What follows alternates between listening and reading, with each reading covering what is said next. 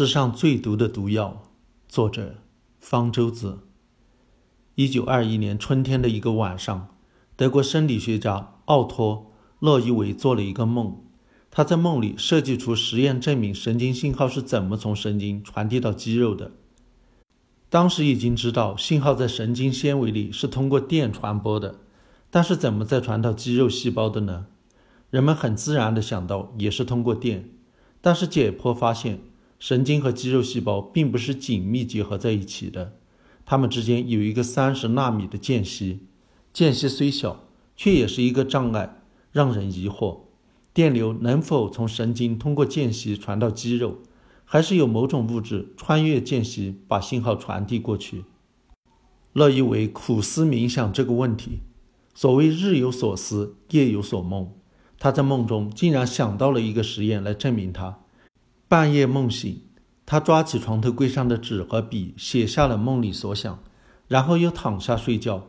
第二天早上醒来，他拿起床头柜上的纸张一看，傻了，完全看不懂写的是什么。幸而当天晚上，他又再次梦见了这个实验计划。这回梦醒后，不敢再拖延了，连夜去实验室做实验。对于洛伊维晚年讲的这个梦故事的真实性，我们无从判断。我们知道的是，他当时的确设计了一个巧妙的实验。这个实验用到了两个青蛙离体心脏，用生理盐水代替血液灌注离体心脏，还能让它们继续跳动。不同的是，一个心脏还保留了迷走神经，另一个心脏没有。乐伊维先用电刺激第一个心脏的迷走神经，迷走神经是副交感神经，受到刺激后会让心脏跳动减慢，然后。乐伊维把灌注第一个心脏的生理盐水取出一部分，灌注到第二个心脏，发现它的跳动也减慢了。这就证明了迷走神经受到刺激后会释放一种物质到生理盐水当中，是这种物质导致了心跳减慢。乐伊维把这种未知物质叫做迷走神经素。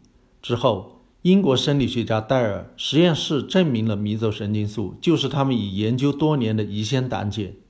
一九三六年，这两个好朋友因为发现第一种神经递质，共享诺贝尔生理学或者医学奖。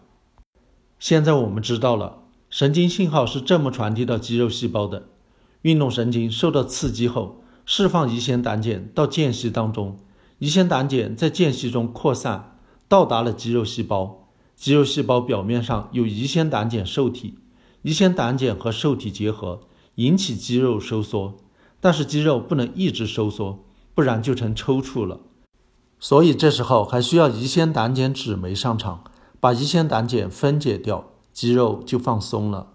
这个过程的某个步骤出了问题，都会是致命的。例如，如果胰酰胆碱酯酶失去了活性，没法分解胰酰胆碱，肌肉一直抽搐，然后麻痹，而控制呼吸的肌肉一旦麻痹，人就会窒息死亡。一些神经毒剂就是通过与乙酰胆碱酯酶结合，让它失去活性来发挥作用的。这是德国化学家施拉德无意中发现的。施拉德本来是在研究用有机磷作为杀虫剂。一九三六年，他合成了一种毒性非常强的杀虫剂塔崩，不小心滴了一滴到实验桌上。几分钟后，他和助手都感到瞳孔收缩、晕眩、呼吸困难。三周后才痊愈。对人毒性这么强的物质显然不适合用作杀虫剂，而是适合作为杀人武器。纳粹在接到施拉德的报告后，大规模生产塔崩作为化学武器。后来又研发出了与塔崩类似的，但是毒性更强的沙林、索曼、环沙林，还没投入战场就被盟军缴获了。据说希特勒曾经打算使用这些化学武器的。他的军事专家警告他说：“同盟国也掌握了生产这些化学武器的技术，而且生产能力更强。如果首先使用它们，会遭到更严重的报复。”希特勒才打消了使用化学武器的念头。这些神经毒剂被称为 G 系列，G 代表德国，其中最著名的是沙林。日本邪教奥姆真理教1995年在日本东京地铁释放的毒气就是沙林。沙林其实是液体，但是挥发性强，所以可以当毒气使用。虽然希特勒因为害怕遭到同盟国反击而不敢使用神经毒剂，但是并没有同盟国第二次世界大战期间研发神经毒剂化学武器的记载。同盟国是在战后才研发出了比 G 系列毒性更强的 V 系列神经毒剂。和 G 系列一样，V 系列也是在研发有机磷杀虫剂的过程中偶然发现的，是英国化学家在1952年研发出来的。也是因为发现毒性太强，没法当农药使用，引起了英国军方的兴趣，把它接手用来作为化学武器研发。但是到了1958年。因为英国放弃了化学武器和化学武器的研发，英军拿这些神经毒剂的资料跟美军交换，获得了核武器的资料。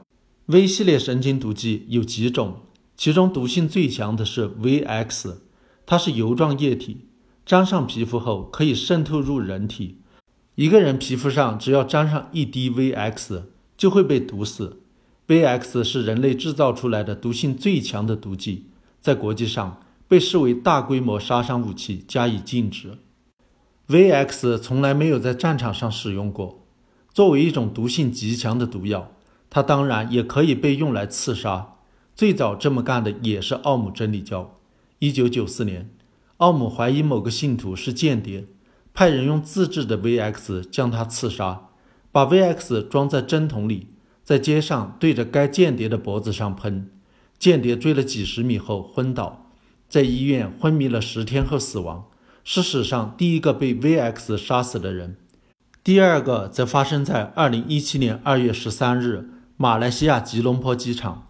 受害者是著名的朝鲜人金正男，他遭到两个年轻女子的刺杀，在送往医院的途中身亡，轰动了世界。他是怎么死的？有各种各样的说法。最终，马来西亚警方根据尸体解剖和化验的结果。认定金正男是被 VX 毒死的。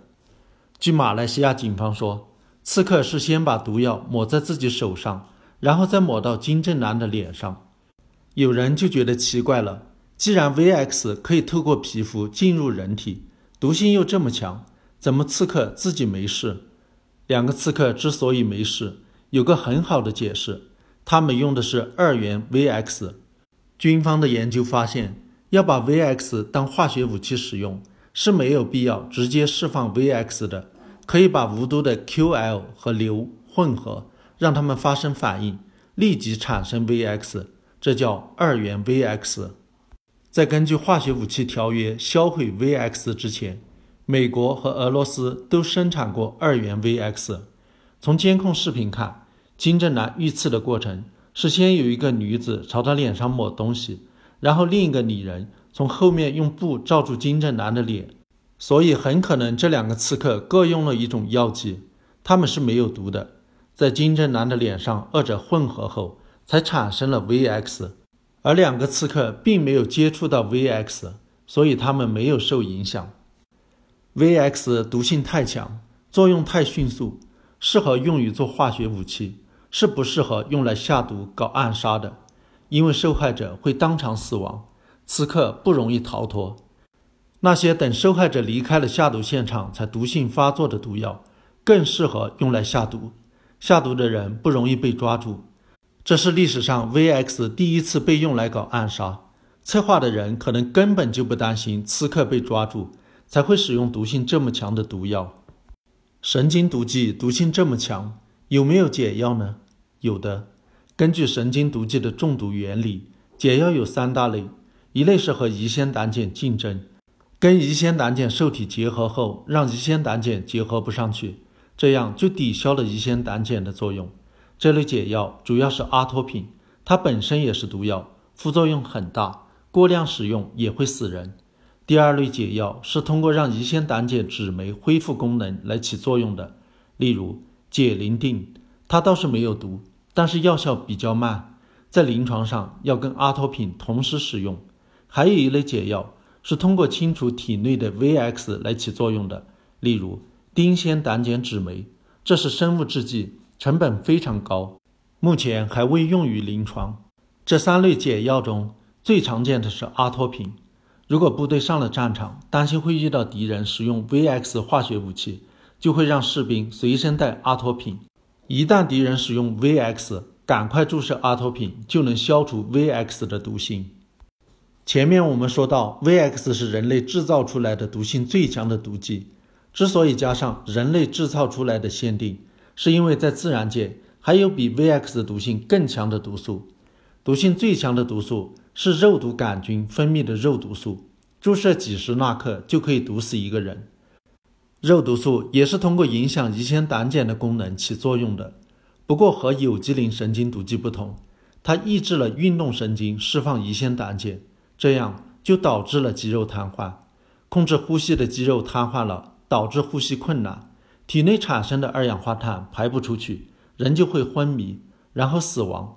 不过和有机磷神经毒剂不同的是，肉毒素毒性很慢。通常要几十个小时乃至几天后才会出现症状，抢救还来得及。和 VX 不同的是，肉毒素离我们的生活很近，时不时的会有人因为吃了被肉毒杆菌污染的肉制品而发生肉毒素中毒，偶尔也会有婴儿吃了被肉毒杆菌孢子污染的蜂蜜中毒。因为婴儿的消化系统还不完善，消化不了肉毒杆菌孢子。孢子可以在婴儿消化道内繁殖肉毒杆菌，导致中毒，所以婴儿不要吃蜂蜜。还有很多人为了美容，定期往脸上注射肉毒素，人为制造肌肉瘫痪，暂时的消除皱纹。奥姆真理教也试验过用肉毒素投毒，在一九九零到一九九五年间，曾经三次在东京市中心和美军基地投放肉毒素，不过没有人中毒。也有的国家试图研发肉毒素作为生物武器，美国和俄罗斯都研发过，最后放弃了，因为发现肉毒素难以作为针对军队的武器使用，容易伤及无辜。对恐怖分子来说，当然不用担心这点。一九九一年海湾战争结束的时候，伊拉克曾经宣布他生产出了一万九千升肉毒素，如果是真的，那足以杀死世界上所有的人。幸运的是。这些肉毒素和伊拉克传说中的大规模杀伤武器一样，消失得无影无踪。萨达姆政权被推翻后，美军只搜到了一管肉毒杆菌。